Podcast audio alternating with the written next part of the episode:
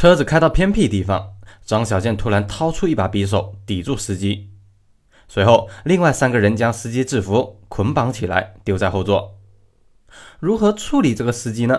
四个人犯了愁，他们开始只是想劫车，没有准备杀人。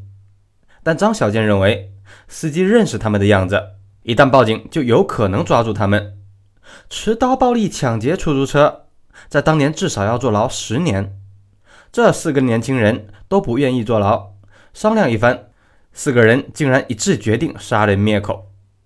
毕竟是第一次杀人，四人都有些心慌。他们先是捡起石头，对着司机头上猛砸，司机被他们砸得满头是血，昏死过去。四人将司机拖下车，准备抛尸，没想到被拖动中，司机突然醒了，苦苦哀求他们：“车子和钱你们都拿去，给我留一条生路吧。”四个人没有理会，再次猛砸司机头部，把他的头骨都砸变形了。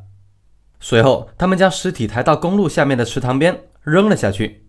没想到，生命力顽强的司机竟然又醒了，还在水中挣扎。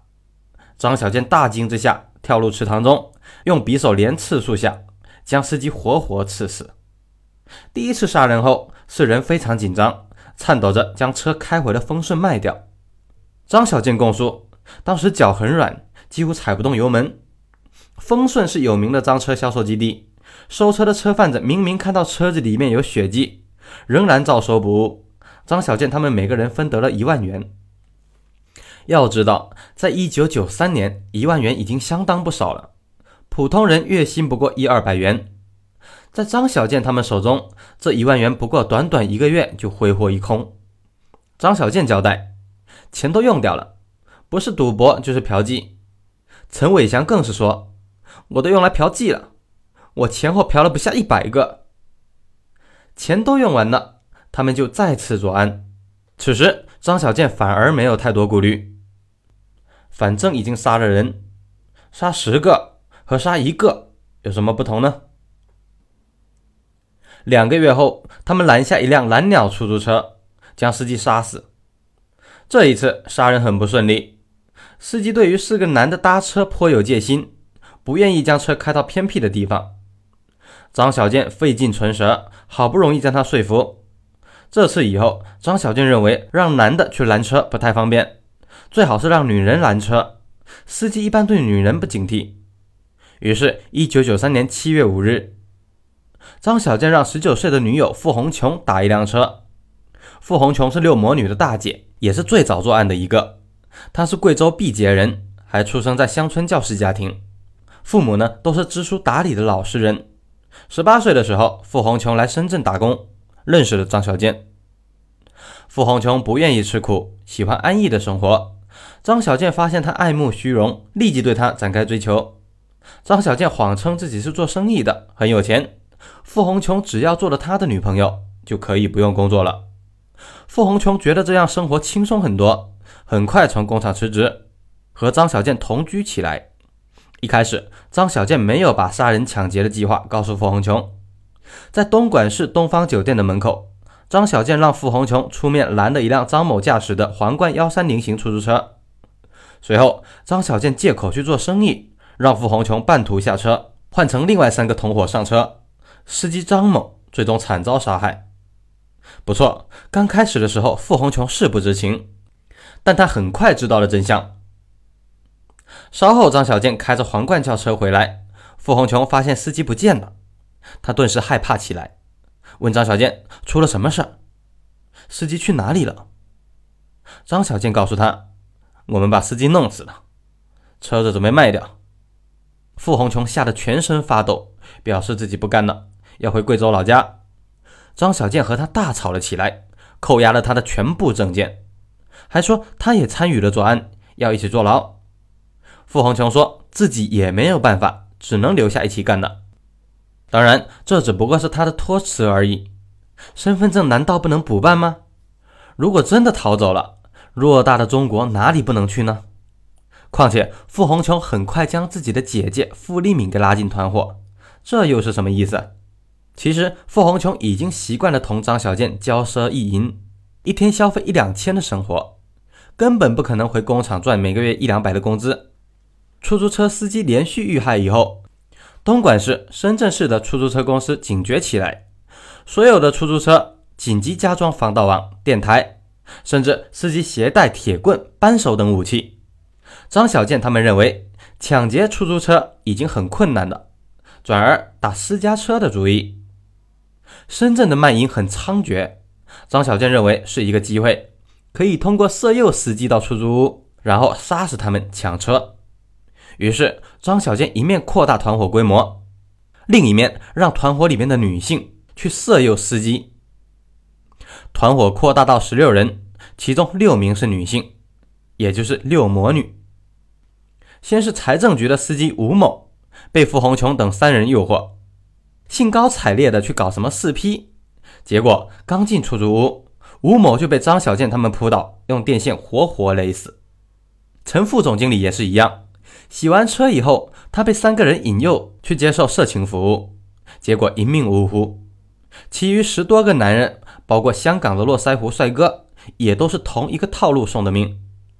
六魔女中，仅仅傅红琼就参与作案六次，杀死六人，抢得汽车六辆。其余四个女人都参与了杀人抢车，只有最后加入的刘玉香三次都未遂。主犯张小健参与作案十一次，杀死十人，重伤一人，抢得各式汽车十一辆，价值人民币三百零七万元，从中分得赃款十八点八万元。这个十六人团伙十四个月内疯狂作案二十一起，其中三起未遂，杀死十七人，重伤一人，抢得汽车十八辆。价值六百二十九万元，获得赃款一百多万。这些男人凶残狠毒也就罢了，让怪兽吃惊的是，六魔女的残忍程度丝毫不亚于男人。案件卷宗这么写道：傅红琼曾亲眼看见张小健一伙人就在他们住的客厅里，仅用几分钟就把一个司机给杀了。躲在隔壁房间的傅红琼呢，听到了几声无比凄惨的哀呦声，像来自地狱。在以后。每当他和另外两个女子浓妆艳抹时，那便是出去蜜猎之时。三人配合，普通话、客家话、白话轮番使用。他们凭借着年轻、丰腴和上帝赐予的青春酮体，向每一个可能猎取的对象展示着最原始的资本。上车以后，甜言蜜语诱惑司机去他们的发廊洗头、喝茶，说有靓女按摩，用五花八门的理由。将这些司机诱上死亡之谷。进屋以后，这群女妖首先就是打开收音机，震天响的音乐既为凶手们报了信号，又为凶手们杀人掩盖了罪恶的声音。将司机勾引上楼后，他们还要亲手将外面的铁门关死，堵住了司机的逃生之门。然后他们便幽灵般的闪开，或是躲进室内，或者是躲到楼下，直到猎物成为一具僵尸的时候。他们才一同用车将尸体运出去抛掉。这些女人为什么这么残忍呢？很简单，就是为了钱。傅红琼回忆，那一次我见司机死的太惨了，真的不想再做了。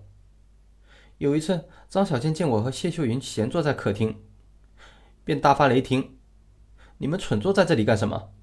还不出去找汽车？租房的钱会从天上掉下来吗？”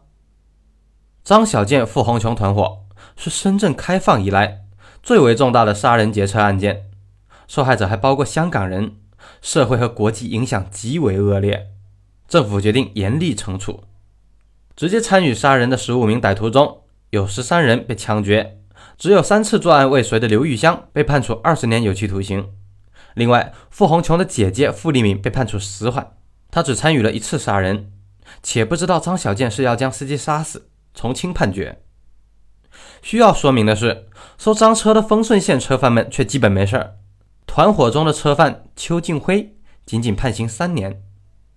收赃基地丰顺县的地方保护主义很强，赃车竟成为一项致富的渠道。这里的入户手续放松，各种来路的赃车在这里都可以轻而易举地办理车牌，于是自然也就形成了汽车交易黑市。十几家汽车修配厂。从修理到改变全车颜色，乃至随意更改车架、发动机号码的一条龙服务应有尽有。这些车贩更该杀，如果不是他们明知是杀人赃物还收赃，又怎么会连续死这么多人呢？审判后，其中的一张歹徒游街的照片，一个最多二十岁的男孩，具体是谁忘了，他竟然在游街时露出了很灿烂的笑容，这绝对不是伪装出来的笑容，可能是他看到或者是想起什么有意思的东西了吧，忍不住笑了。要知道，再过几个小时他就会被枪决，就算是穷凶极恶的歹徒，谁能笑得出来呢？可见这伙人多么的幼稚可笑，死到临头竟然还不知道害怕。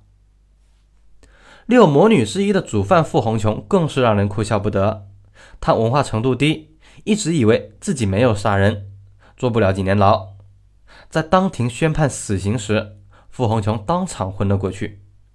根据看守所的规定，死刑犯必须带专门的脚镣，防止逃走。换句话说，这副脚镣。就是死刑的倒计时。二十岁的傅红琼对于这副脚镣极为恐惧，无论如何也不愿意戴上，多次的痛哭流涕，百般哀求。为了区区十四个月的奢侈生活，这群年轻人毁了自己，也毁了别人。好，今天的故事就到这里，咱们下期再见。